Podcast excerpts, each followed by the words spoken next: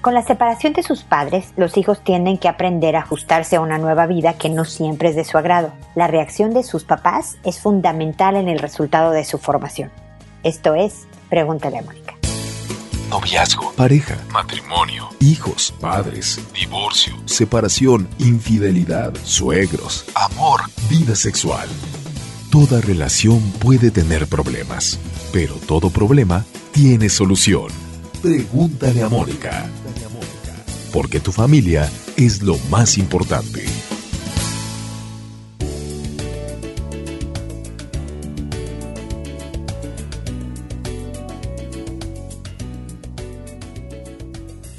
Bienvenidos amigos una vez más a Pregúntale a Mónica. Soy Mónica Bulnes de Lara, como siempre, feliz de encontrarme con ustedes y a veces preguntándome, después de tantos años de oírme empezar los programas de la misma manera, ¿cuántos de ustedes repiten en su mente lo que yo estoy diciendo? Porque a mí me pasa cuando veo algo repetitivamente, de repente yo acompaño en los diálogos que ya sé que van a decir las gentes, así que a los que lo estén haciendo le agradezco la compañía en la bienvenida a este episodio que habla de la culpa, y lo he dicho en muchas ocasiones, el miedo y la culpa son pésimos educadores de hijos. Es una forma, pues lo voy a decir, egoísta de educar, porque con tal de yo no sentirme mal, porque me siento culpable, porque trabajo todo el día, hijo, y te veo dos horas al final del día, porque me siento culpable, como de lo que estoy hablando en este episodio, de que por razones de adultos, de mi relación de pareja y todo eso, me separé de tu papá y o de tu mamá, y yo te descompuse la vida un poco, entonces, para apaciguar mis culpas, te doy permiso de lo que puedo entender que no debes de hacer,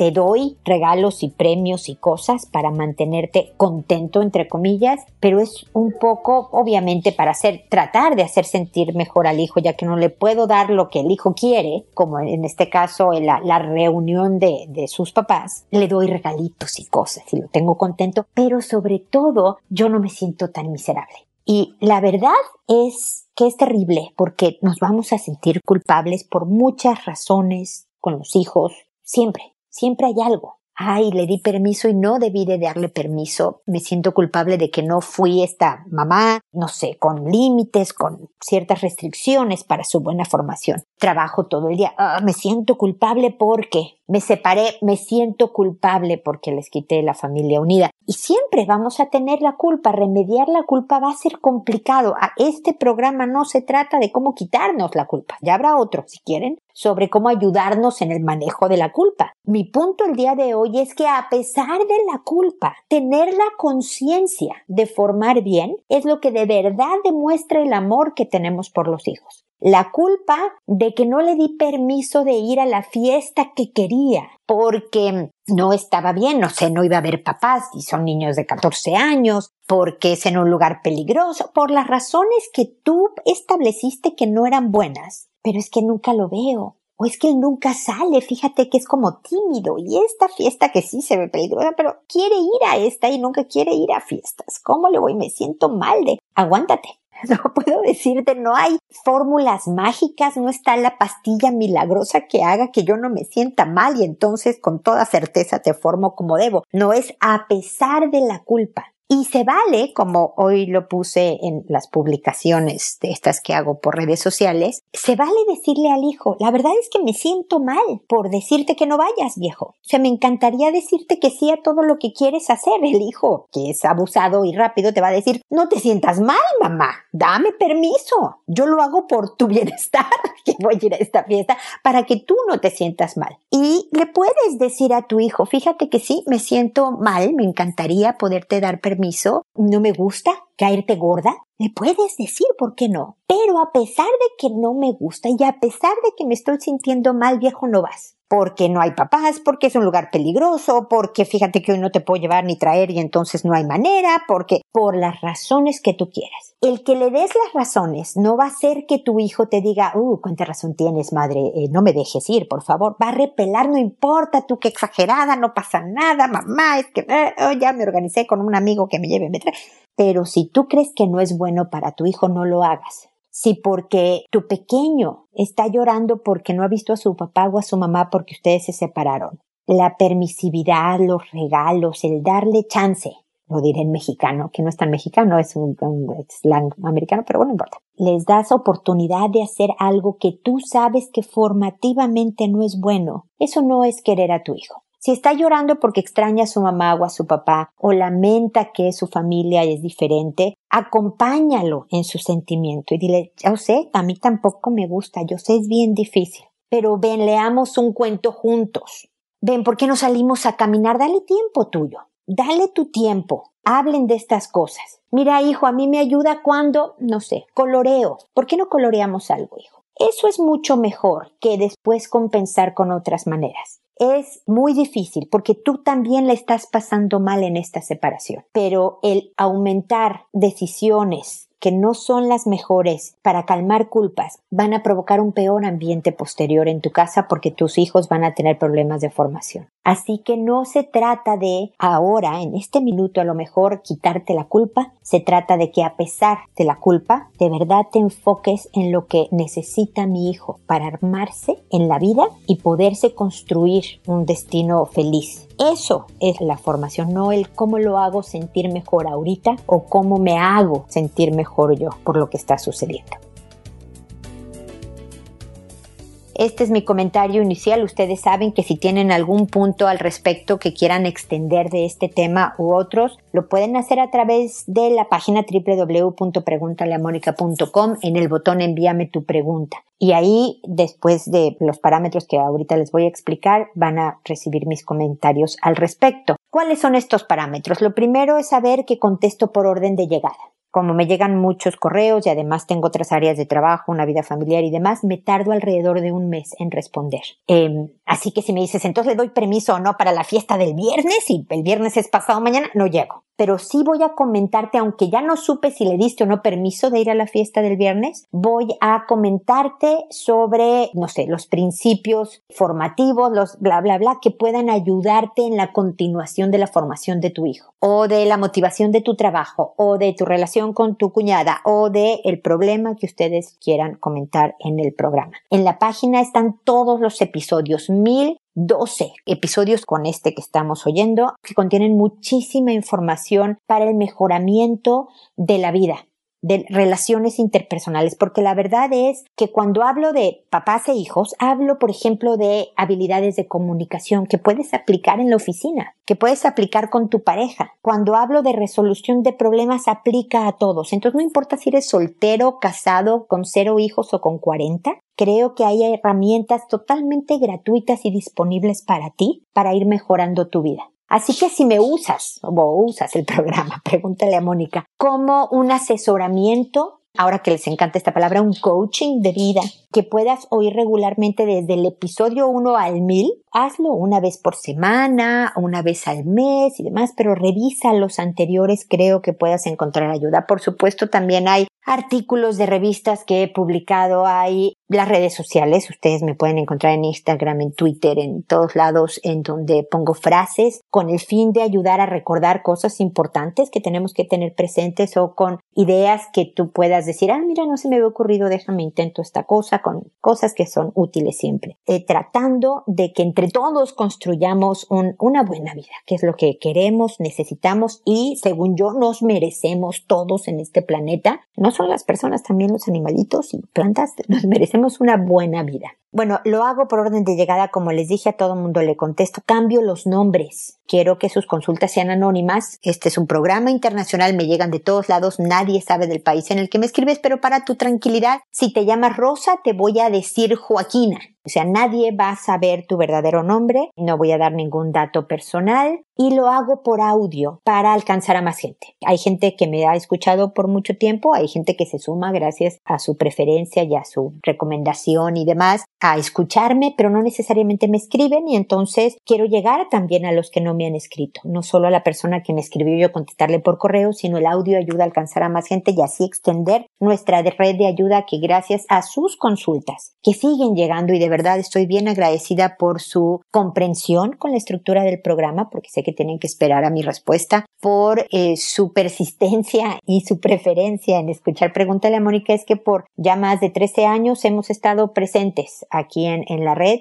tratando de llegar a la mayor gente posible y, y sumar la ayuda que sin costo alguno está ahí para ustedes. Así que algo que pueden hacer por mí, por ejemplo, es recomendar, hablar de Pregúntale a Mónica, correr la voz, que es como se ha sostenido de boca en boca sus recomendaciones hasta ahora. Entonces, si, si les gusta, si encuentran útil esta plataforma, este programa, no duden, por favor, en comunicárselo a sus seres queridos, compañeros de oficina, persona que te encuentras en la calle, para que pueda yo alcanzar a más gente. Muchísimas gracias y sin mayor preámbulo, hoy empiezo con Jovita, que me dice, no, Jovita, perdón. Son nombres que me saco de internet, entonces a veces los leo mal, pero es Jovita con Y. Ah, porque además voy en orden alfabético, fíjense ustedes, porque así se me pega la gana. Básicamente esa es la razón. Jovita me dice, estoy muy mal. Mi hijo de 18 es drogadicto. Me cuesta dormir. Todo me da miedo. Tengo mucha frustración, culpa, desesperación y demasiada pena. He adelgazado mucho, no sé cómo continuar si estoy tan mal. Me dan ganas de arrancar lejos. Duermo tres o cuatro horas diarias y estoy agotadísima sin poder salir y trabajo muy nerviosa. Ayuda, auxilio, por favor. Llovita, lo primero que te tengo que decir es que no estás sola. Yo sé que me tardé en contestarte, pero aquí estoy. Y si me vuelves a escribir para desahogarte y repelar de la vida y de todo lo que está pasando, ah, aquí estoy y de verdad te voy a prestar oreja cada vez que tú me escribas. Porque lo que me estás describiendo de tu estado, de cómo te sientes y en qué estado de cansancio y de tristeza y de frustración estás, es normal, porque es muchísima preocupación tener un hijo de 18 que es drogadicto.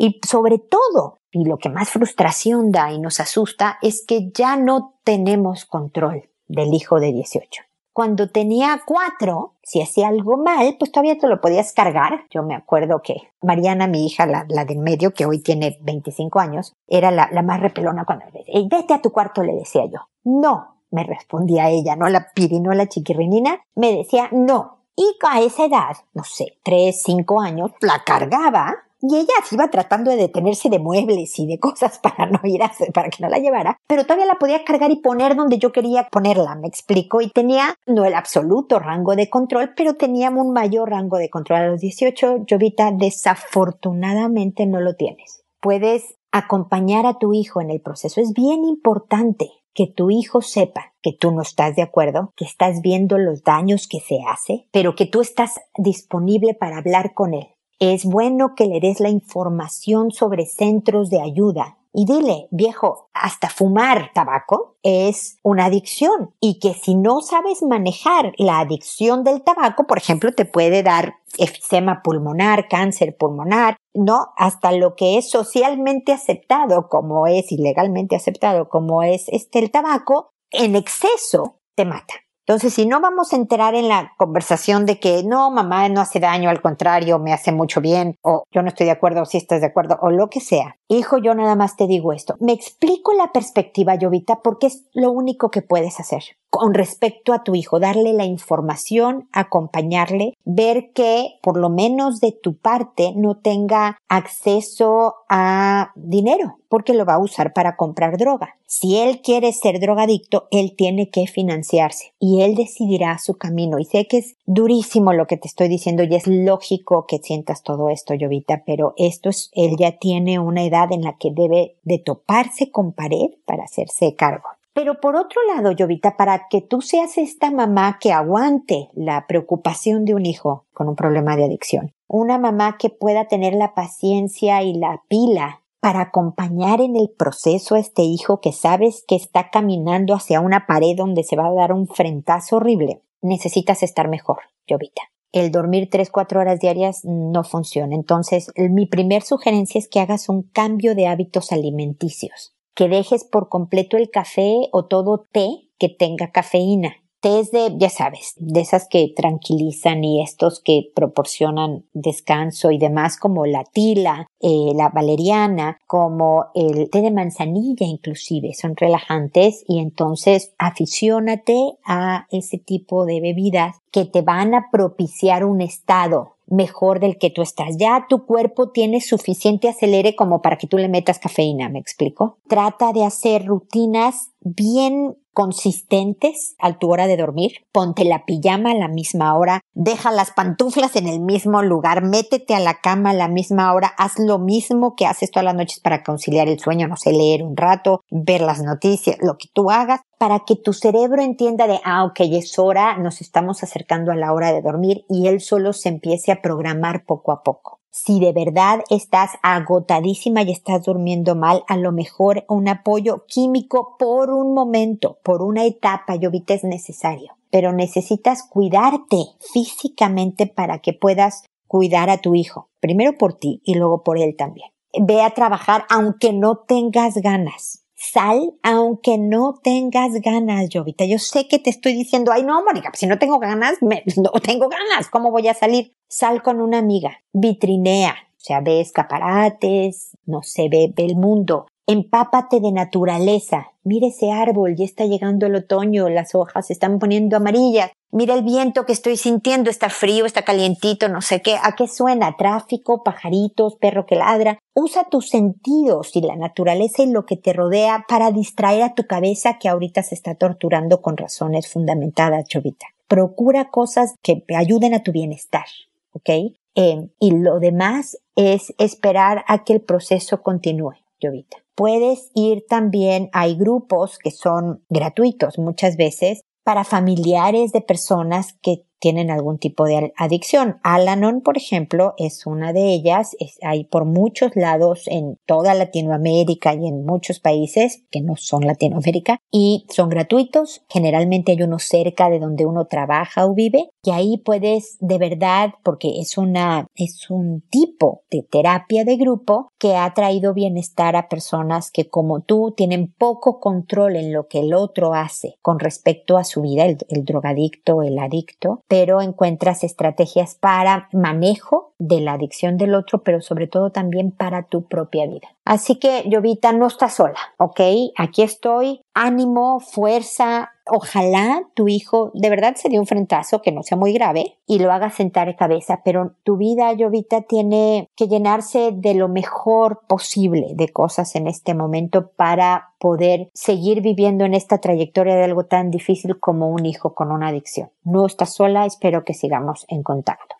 Zoila, por otro lado, me dice, ¿cómo te va? Espero que muy bien. Yo acá con mejoras y retrocesos, pero quiero darme un poco de tiempo antes de escribirte al respecto. Esta vez tengo una pregunta sobre los papás. ¿Cómo y por qué terminamos haciendo lo que siempre criticamos de nuestros padres? Bueno, no todo, pero algunas cosas. Por ejemplo, a mí siempre se me olvidaba lavar los platos y cuando escuchaba que mi madre lo iba a hacer, me acordaba y corría a hacerlo. Y ella se aferraba al fregadero y decía, yo lo hago, pero mega enojada y súper digna. No había poder humano de moverla. Ahora me ha pasado, no mucho porque ya conoces mi caso, pero cuando Benito me ha dicho, yo lo hago, le digo, no, y lo hago yo. Obvio, solo necesito decir no y él dice, ok, pero ¿por qué yo hago eso que siempre critiqué de mi madre? Y seguro hago mil cosas más. Gracias por tus respuestas y tu tiempo. Un gran abrazo a ti y a tu familia. Otro gran abrazo a ti y a tu familia, mi querida Zoila, incluyendo ese pequeñito que debe de ser verdaderamente adorable y que crece a pasos agigantados. Mira,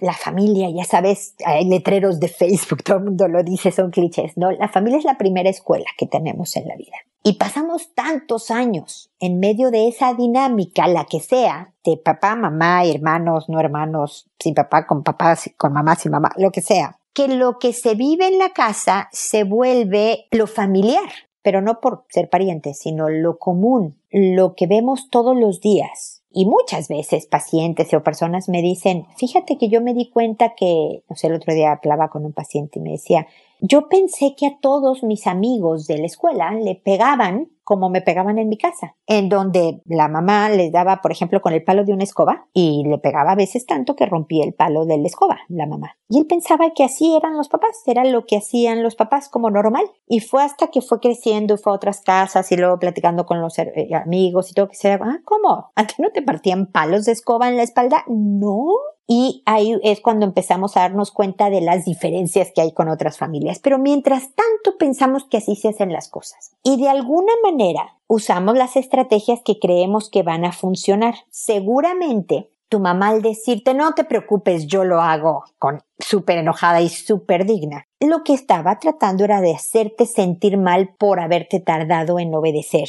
lo que ella te había pedido, ¿no? Es lo que se llama chantaje emocional que funciona, ¿no? Ya no lo hiciste tú, te sientes miserable y entonces la mamá, que además está enojada porque tiene que lavar los platos cuando en realidad no quería, te hace sentir así. Son patrones repetitivos que se van como impregnando en nuestro repertorio de conductas y que no nos damos cuenta hasta que estamos viviendo un escenario similar, yo en mi casa con mi familia. Ahora, como Benito, tu esposo, no eres tú, pues cuando tú te pones digna y súper enojada y le dices, no lo hago yo, y él te dice, ok, es que no sabes si él sí está uh, medio apretando la mandíbula, enojado por tu sarcasmo, digamos, o verdaderamente dice, bueno, pues hazlo tú entonces. Recuerda cuando estamos haciendo este tipo de estrategias y nos damos cuenta de que estoy haciendo lo mismo de mi mamá, no importa, ¿eh? Es nada más si funciona o no funciona en constructivo. Porque como te digo, a lo mejor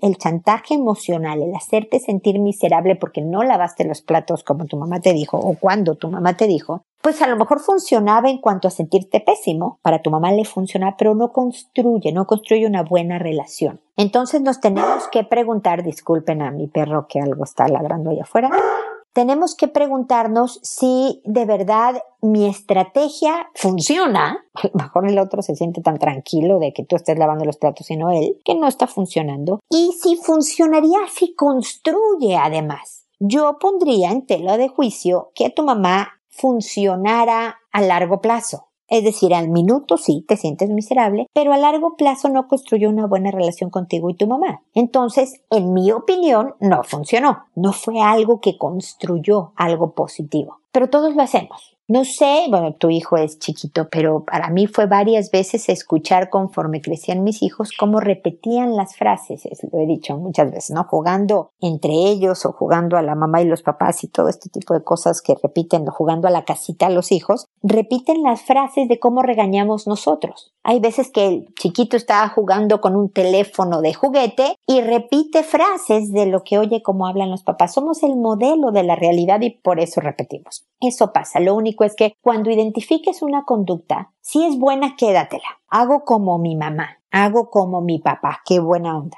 Si no, trata de modificarla por algo que construya. Es decir, los papás siguen enseñando inclusive lo que no se debe hacer. ¿Ok? Así que bueno, mi querida Zoila, seguimos en contacto en un futuro para este y otros temas. ¿Ok?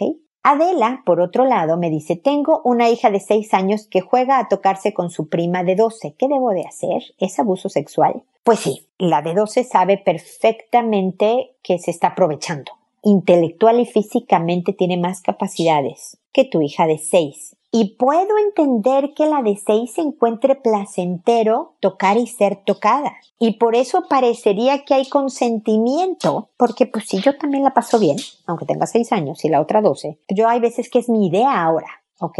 Pero la de doce sabe lo que es correcto y lo que no es correcto porque la de 12 me imagino que no fue corriendo a decirle a su mamá, ay, ¿qué crees? Hoy jugué a tocarnos con mi primita de 6 años, ¿no? Orgullosa y feliz. Si lo hizo orgullosa y feliz, entonces sí sugiero una evaluación, porque aquí no hay conciencia del bien y el mal, no hay remordimientos, aquí hay una falta de formación moral. Moral se refiere a lo correcto y lo incorrecto, que es importante atender pero generalmente no. La de 12 inclusive puede que le diga a la de 6, no le digas a nadie, ¿no? Este es nuestro juego, este va a ser nuestro secreto, este, ¿no? Porque sabe y se aprovecha. Y hay una confabulación psicológica para que la de seis años piense, ves Adela cómo estaba hablando de que parecemos que lo que pasa en mi casa es normal. Me ha pasado con pacientes que han sufrido abuso que piensan, yo pensé que todos los papás del mundo tocaban a sus hijas. Yo pensé que todos los primos del mundo daban besos en la boca a sus primitas. ¿No? Hay veces que es también durante la adolescencia o incluso hasta la vida adulta que te das cuenta que, ah, carambas, esto no era lo que debía de haber sucedido. Entonces, debes eh, de decirle a tu hija lo que es el autocuidado, las razones de por qué tocarse y tocar al otro tienen consideraciones importantes que puede haber un plano legal, que es un delito el abuso. Yo, yo sé que tu la sobrina de 12 también es menor de edad, pero no unos añitos es un delito de cárcel, ¿no? Y que tiene que denunciar que si ella fue la que te dijo en los juegos, hizo muy bien y refuérzalo, así se hace. Pero ahora déjame decirte por qué no es bueno que te toquen, por qué no es bueno que tú toques cuando tienes seis años, cuando no estás en una relación comprometida, cuando bla, bla, bla, bla, bla, todo el rollo. Tienes que hablar con los papás de la prima, tienes que hablar con la prima para que ella sepa que tú sabes y que nunca jamás van a estar en el mismo cuarto solas sin ser estrictamente supervisadas. No va a poder ella ir al baño si la otra no está en la misma habitación en donde hay otro adulto checando de que no se vayan juntas al baño o lo que sea, ¿me explico? Es importante que se atienda el tema, porque sí, cuando hay una diferencia de cuatro años o más, se toma como un abuso sexual porque hay una diferencia de poder.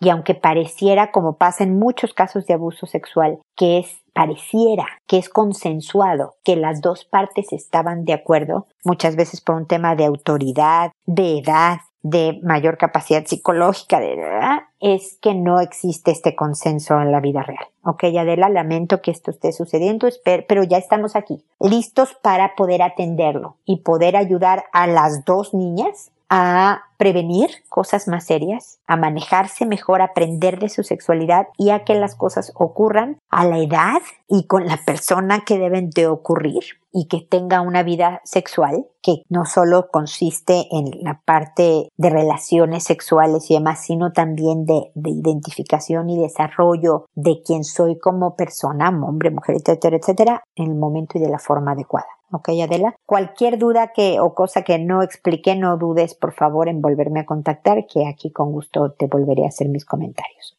Bella, por otro lado, me dice, Dios te bendiga, Mónica. Anoche me habló la abuela materna de mi hijo, el mayor de 13 años, diciéndome que durante su estancia de vacaciones con ella, mi hijo besó en la boca a su prima de 10 años, y a uno de sus primos varones le puso su pene en la boca y le echó un líquido blanco. Esas fueron las palabras de su primo de cinco años, el cual es un niño muy hiperactivo. Estoy en shock porque yo nunca había notado esas conductas en mi hijo, excepto una que mi hijo el pequeño dijo que bañándose le echó pipí en la boca. No sé qué pensar, doctor, estoy muy dolida y sobre todo no sé qué hacer. Anoche hablé con él y después de negarlo me dijo que sí lo hizo, pero que él estaba masturbándose en el baño cuando entró su primo y ahí echó su esperma. Así lo dijo él. Dios la bendiga y espero su apoyo. Pues Bella, lo, lo, más importante es que hablaste con él. Yo creo que es bien importante para un adolescente, y tu hijo de 13 años está empezando la adolescencia, entender qué pasa en su etapa. ¿No? He platicado hasta el cansancio como mi, mi hijo de 11 un día, 11 es la pubertad, pero pues ya empiezan a haber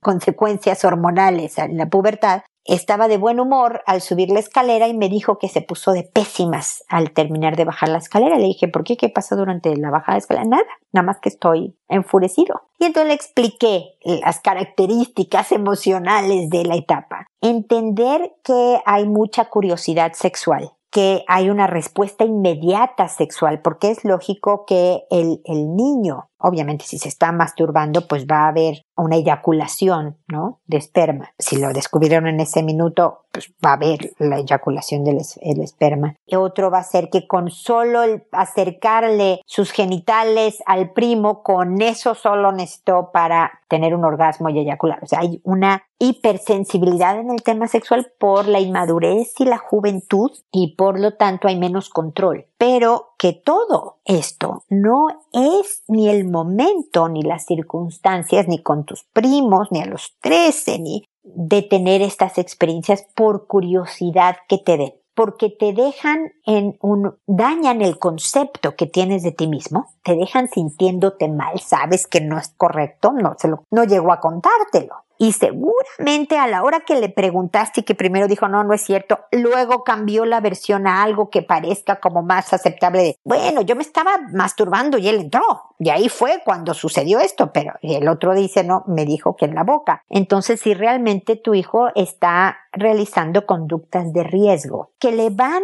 a lo van a meter en problemas personales en él mismo por el concepto de su persona. Y todo esto hay que hablarlo con él. Y desde luego con los otros porque te haces una reputación, te alejas de primos y de familiares porque pues les preocupa que este niño impulsivo esté rodeando a sus hijos porque si no entrenas nunca el autocontrol va a haber muchas otras conductas que se salgan de orden, no solo en la parte sexual que eventualmente te puede meter en problemas hasta legales, sino a lo mejor también con el alcohol, con el cigarro, con la agresividad, con, o sea, dejar suelto a nuestros impulsos y nuestras emociones intensas sin ningún tipo de regulación no nos va a permitir tomar buenas decisiones. Y esta es la conversación tranquila, clara, firme, pero cariñosa también que puedes tener con tu hijo. Fíjate las características, tranquila, que hay veces que tenemos que actuar la tranquilidad de ella, pues actuarla, ¿no? Pero si te ve alterada, llorando, qué horror, qué vergüenza, no quiero, ya me quiero cambiar de país para que no, de verdad, no ayuda, sino tranquila, clara, di las cosas por su nombre, habla de problemas legales, habla del respeto a ti mismo para que tu concepto como persona sea el adecuado, pero también el respeto a los demás. Sé clara, sé firme. Esto no puede volver a suceder, porque entonces estas van a ser las consecuencias, pero sé cariñosa. Sé bien empática al decir yo entiendo que tengas ganas y curiosidad, y, pero no es la manera. Si te vas a masturbar, que es normal a los 13, bueno, asegúrate que estás en un lugar bajo llave, donde nadie va a entrar de repente, para que no haya estas confusiones de que tú dices que justo él entró en el momento adecuado y el primito esté diciendo otra versión. Para que no haya malos entendidos, asegúrate que nadie te va a ver. Pero también ten cuidado con la masturbación. Si te dedicas a masturbarte sin parar, puedes obviamente provocarte un daño físico en tus genitales y nuevamente también un daño en cuanto al control de impulsos en cuanto a tu regulación hacia mejores conductas y, toma de decisiones. Entonces, espero que mis comentarios, Bella, te ayuden. Tu hijo, digamos que hizo conductas de riesgo que son propias de la etapa, pero podría estar a milímetros de ya pasar a temas más de abuso sexual y por lo tanto él tiene que cuidarse y desde luego tú con él en cuanto a supervisión y no es de una sola plática sino de varias. Ojalá si hay aquí el papá de tu hijo, si no hay el papá presente entonces un hombre de valores puede ser el abuelo o un tío o algo que también hable hombre a hombre con él, sabiendo que le va a dar estos parámetros sanos, positivos, constructivos de la buena toma de decisiones en cuanto a la conducta sexual masculina. Eso es bien importante porque también a los hijos les suena distinto cuando no se los dice su papá o su mamá, por ejemplo, o se los dice alguien de su mismo sexo. Las cosas que yo le puedo decir a mis hijos les suena diferente que a lo que les diga su papá. Sea hombre o sea mujer, mi hijo. Llegan de diferentes perspectivas y todo esto complementa su educación, ¿ok? Espero de todas maneras que estemos en contacto para cualquier otra duda o comentario, ¿ok? Y finalmente está Dafne que me dice, hola, buenas noches. Mi consulta es la siguiente. Mi hija mayor quiere irse a vivir con su novio. Ambos no trabajan. Me preocupa que deje sus estudios y veo su falta de respeto hacia mí. La he aconsejado diciéndole que está mal queriendo vivir una vida de pareja si no tienen cómo. Y él siendo joven se aburrirá y la dejará. ¿Cuál es su consejo en estos casos? Gracias. Dafne, es un poco mis comentarios, los mismos comentarios de Llovita al principio del programa. Tu hija, si es la que yo creo, la de 20 años, no me especificas cuál de tus tres hijos es de la que estamos hablando. Si es la mayor, mayor, pues es la de 20 años. Es poco lo que tú vayas a poder controlar. Es importante que efectivamente se enfrenten a la vida real de sopetón, es decir, no tener ningún ingreso económico que no venga de su trabajo la cercanía, la empatía, las, o sea, hay que, como me dice su falta de respeto hacia mí, hay que construir primero una mejor relación con la hija. Y creo que dejar de discutir sobre temas que nada más provocan más pleito no es bueno, Dafne. A lo mejor el tratar de pasar tiempo juntas hablando de otras cosas, digamos, preparar la tierra para que ella quiera escucharte más porque si ahora están de pleito, lo que tú digas, por más sabio que sea, mi querida Dafne, no le va a entrar a su cerebro. Entonces, mi primer sugerencia, que yo entiendo la urgencia de que entre en razón porque se quiere ir a vivir con el novio, que ninguno de los dos trabajan y van a dejar sus estudios, es, es de verdad muy riesgoso. Pero como de todas maneras, en último de los casos, si decide irse, no lo vas a poder evitar, porque ya es una mayor de edad, una persona mayor de edad. Entonces, más bien trabaja, da un paso atrás. Antes de cómo evito que se vaya a vivir con el novio, es cómo mejoro mi relación con mi hija ahorita insistir en el sermón, que te doy la razón, Dafne, no es buena idea que se vaya a vivir que el no, pero ahora tenemos que dejar momentáneamente de lado, por más que es un tema importantísimo, para, como digo yo, preparar la tierra y que tenga una oreja mucho más perceptiva, mucho más abierta, disponible a, escucharte, porque las cosas están mejor entre ustedes dos. Esa sería mi primera sugerencia, pero yo espero que sigamos en contacto para acompañarte en este proceso y ojalá podamos, trabajando juntas, ayudarle a tu hija a tomar una decisión mejor para su vida. Espero que sigamos en contacto y espero amigos que nos volvamos a encontrar en un episodio más de Pregúntale a Mónica y recuerda, siempre decide ser amable. Hasta pronto.